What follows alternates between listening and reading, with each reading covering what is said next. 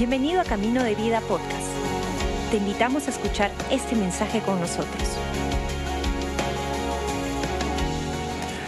Bienvenidos a este segundo servicio de hoy día domingo y feliz domingo de la resurrección. Estamos tan contentos de poder estar juntos una vez más a través de las diferentes plataformas en la cual usted está conectado para poder juntos celebrar este día tan importante para nosotros en nuestra fe.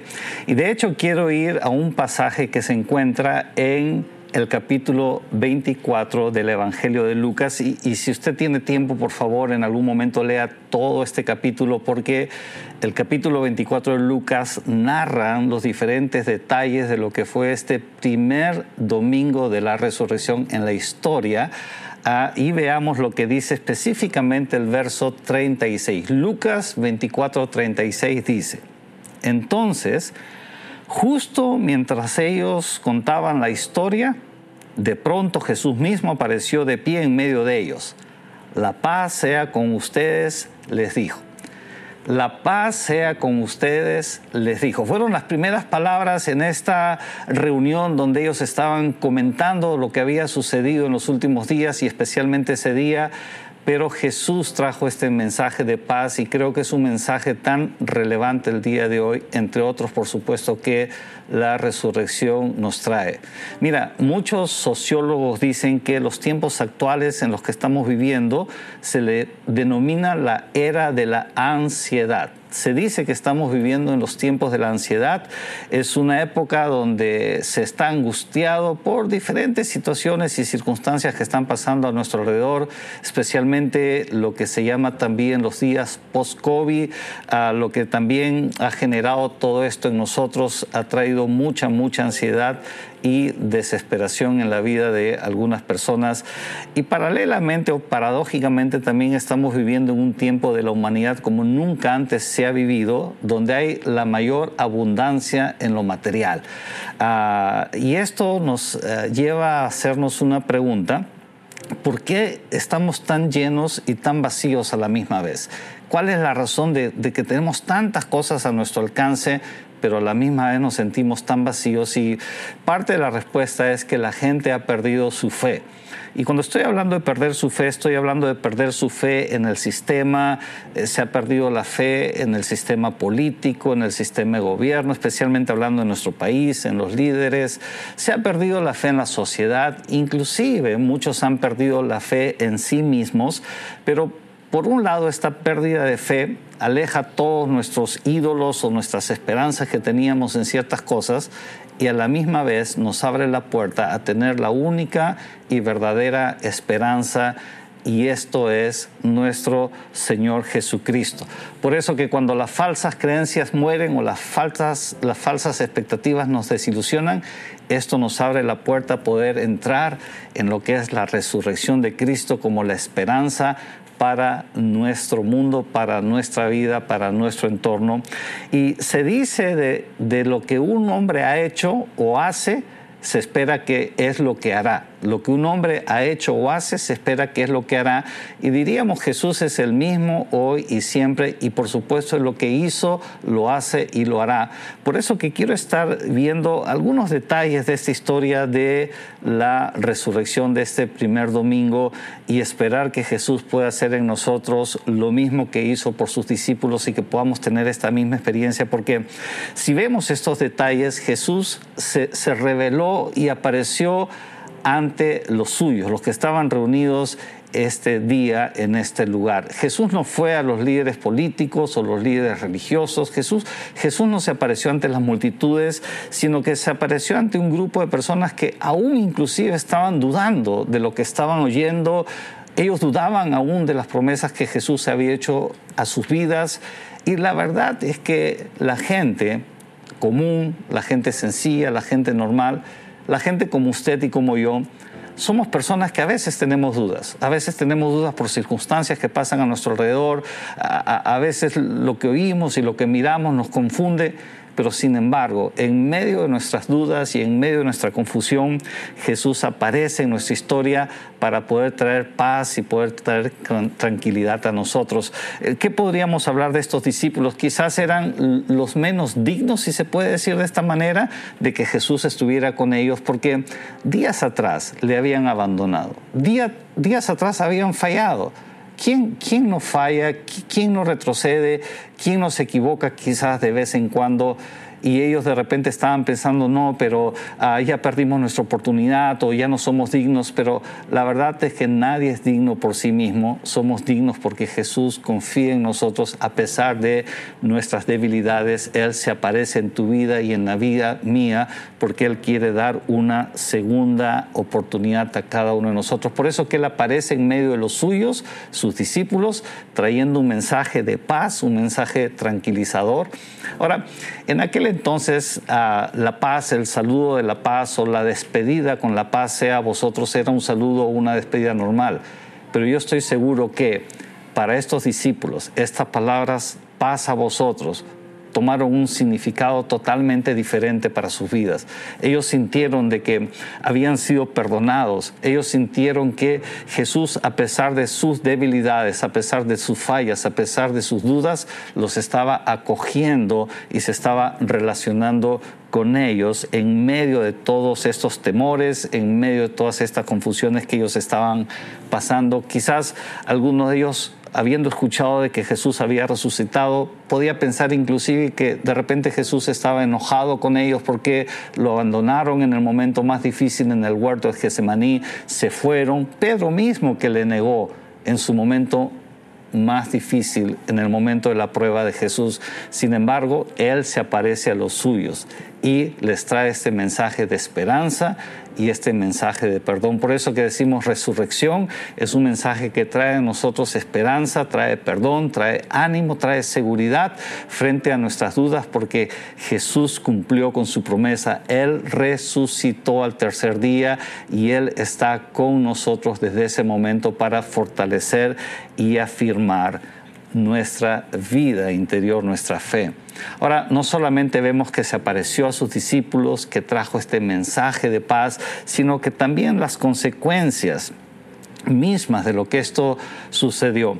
Porque en el versículo 45 de ah, Lucas 24 dice, entonces su mente se abrió para que pudieran entender las escrituras los discípulos pudieron entender que todo lo que había sucedido, aún la muerte de Jesús, aún su sufrimiento, estaba en las escrituras. No, no fue algo que sucedió porque se perdió el control de las cosas, no fue el plan B de Dios, era lo que las escrituras decían que era necesario que pasaría.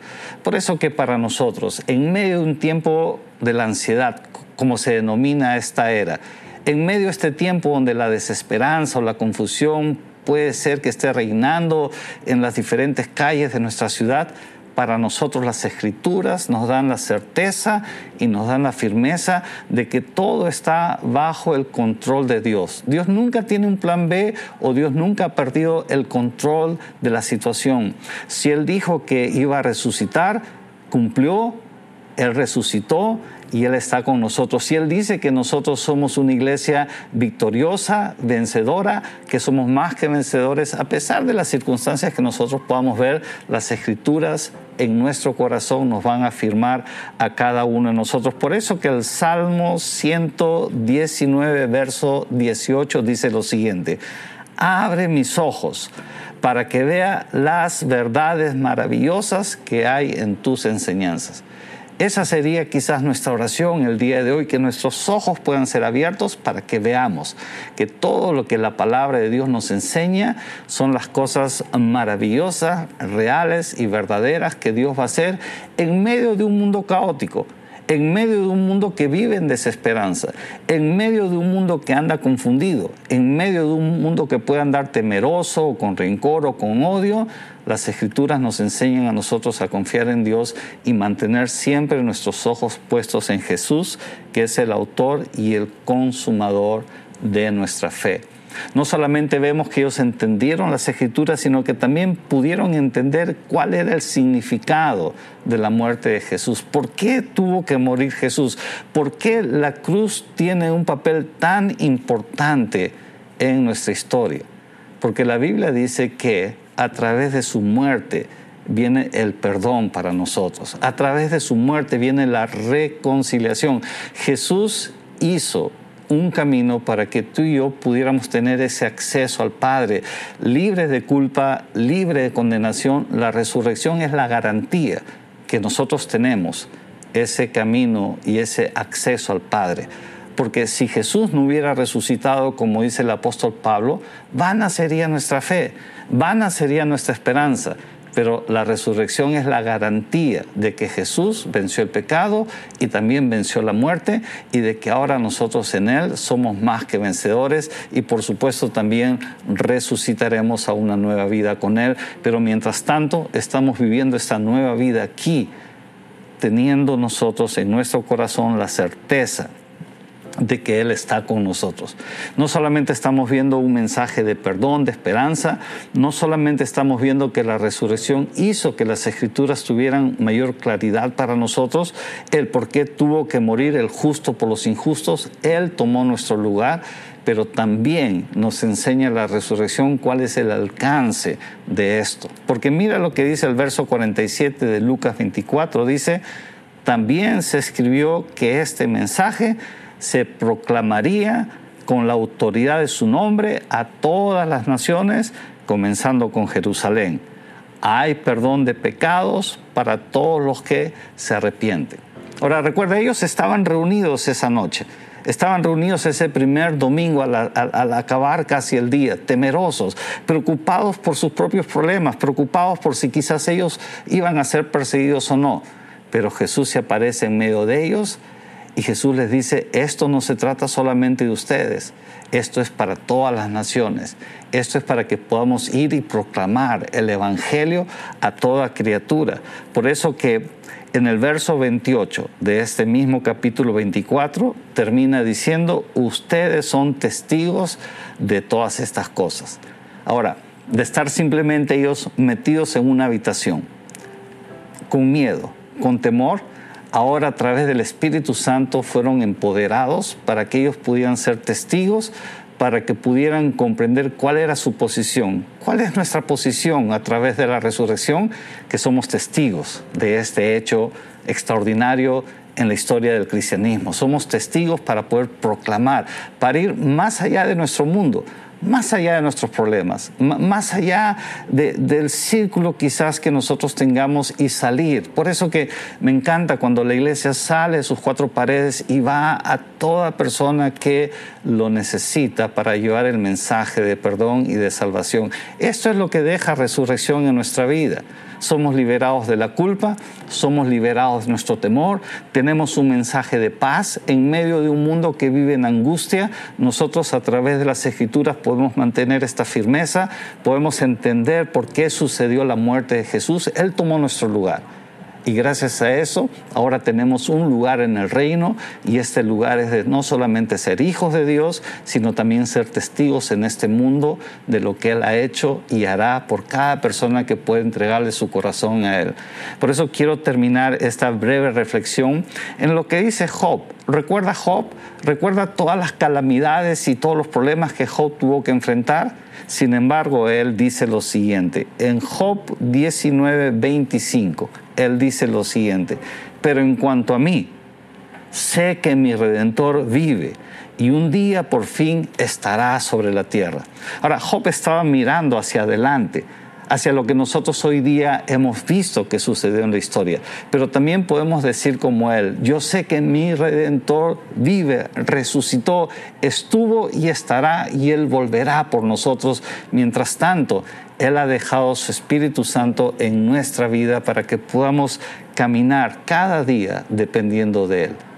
A pesar, como digo, de lo que los sociólogos puedan decir, a pesar de lo que los filósofos puedan decir, a pesar de lo que nuestros ojos puedan ver, en un mundo caótico, en un mundo de desesperanza, en un mundo de rencor y de odio, a través de la resurrección, nosotros podemos ponernos en pie este domingo y celebrar y dar gracias a Dios porque Cristo es victorioso y Él nos hace más que vencedores a ti y a mí. Si tú estás esta mañana ahí detrás de tu dispositivo y nunca has invitado a Jesús que sea tu Señor y tu Salvador, y te gustaría hacer una oración pidiéndole que Él venga a tu vida y que tengas esta relación con Él, me encantaría dirigirte en esta oración. Si te parece ahí donde estás, repite conmigo estas palabras. Señor Jesús, yo abro mi corazón y te recibo como mi Señor y mi Salvador. Gracias por tomar mi lugar en esa cruz y a través de esa cruz regalarme esta nueva vida. Amén. Gracias por acompañarnos. Esperamos que hayas disfrutado el mensaje de hoy. Si deseas más información, síguenos en nuestras redes sociales o visita caminodevida.com.